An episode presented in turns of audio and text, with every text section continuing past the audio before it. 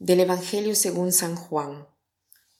En aquel tiempo le preguntó Jesús a Simón Pedro, Simón, hijo de Juan, ¿me amas más que estos? Él le contestó, Sí, Señor, tú sabes que te quiero. Jesús le dijo, Apacienta mis corderos. Por segunda vez le preguntó, Simón, hijo de Juan, ¿me amas? Él le respondió, Sí, Señor, tú sabes que te quiero. Jesús le dijo, Pastorea mis ovejas. Por tercera vez le preguntó, Simón, hijo de Juan, ¿me quieres? Pedro se entristeció de que Jesús le hubiera preguntado por tercera vez si lo quería y le contestó, Señor, tú lo sabes todo, tú bien sabes que te quiero. Jesús le dijo, apacienta mis ovejas.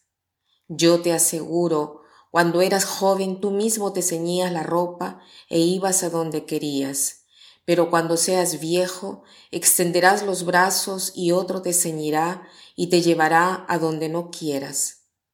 Esto se lo dijo para indicarle con qué género de muerte habría de glorificar a Dios.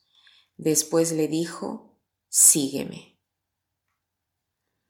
Este pasaje del Evangelio es hermoso. Es un pasaje en el cual Simón Pedro dice cuánto quiere al Señor. El Señor le hace esta pregunta tres veces. ¿Me quieres? Porque lo que le interesa al Señor no es nuestro pasado ni nuestros errores o conquistas. Lo que le interesa al Señor es ahora, el presente, si lo queremos porque si lo queremos y queremos estar con Él, entonces cumpliremos hasta el final cualquier misión que Él nos quiera confiar.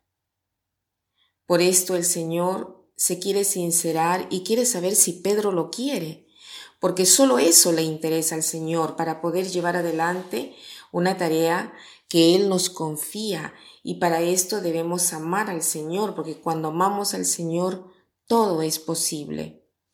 Por eso Jesús le dice, apacienta mis ovejas, apacienta mis corderos. O sea, si tú me amas, entonces yo te puedo dar cualquier tarea. Y me he preguntado cómo así el Señor le dice, en verdad, en verdad yo te digo, cuando eras más joven te vestías tú solo y andabas donde querías, pero cuando seas viejo otro te vestirá y te llevará a donde no quieras ir. ¿Por qué inmediatamente después que le ha confiado esta tarea el Señor le dice estas palabras? Podría ser tantas las motivaciones como por ejemplo esta. Si puedes guiar a otras personas, puedes ser un gran líder.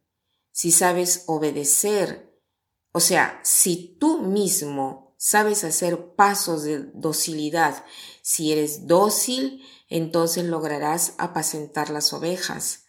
Por eso le dice, cuando seas viejo te tomarán de las manos y otro te vestirá e irás donde no quieras.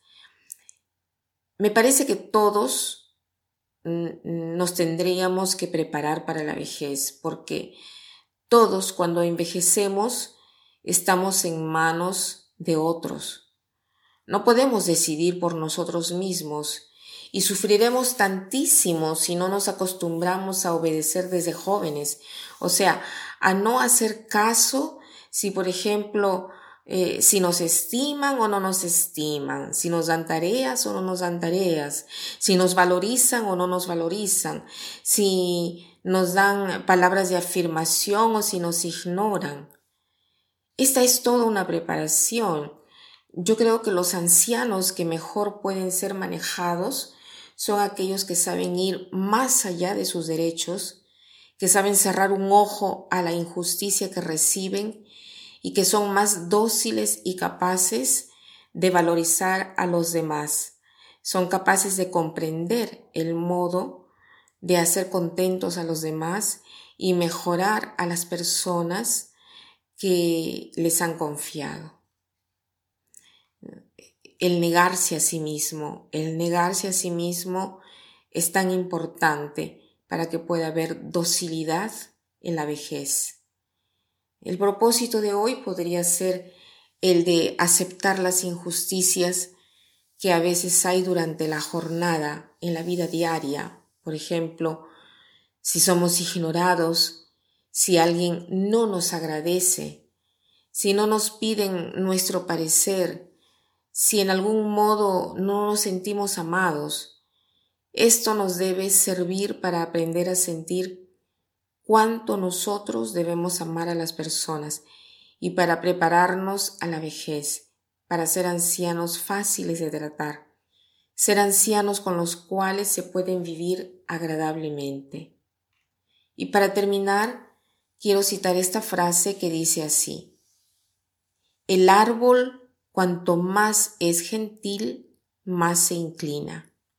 El árbol cuanto más es gentil, más se inclina. Que pasen un buen día.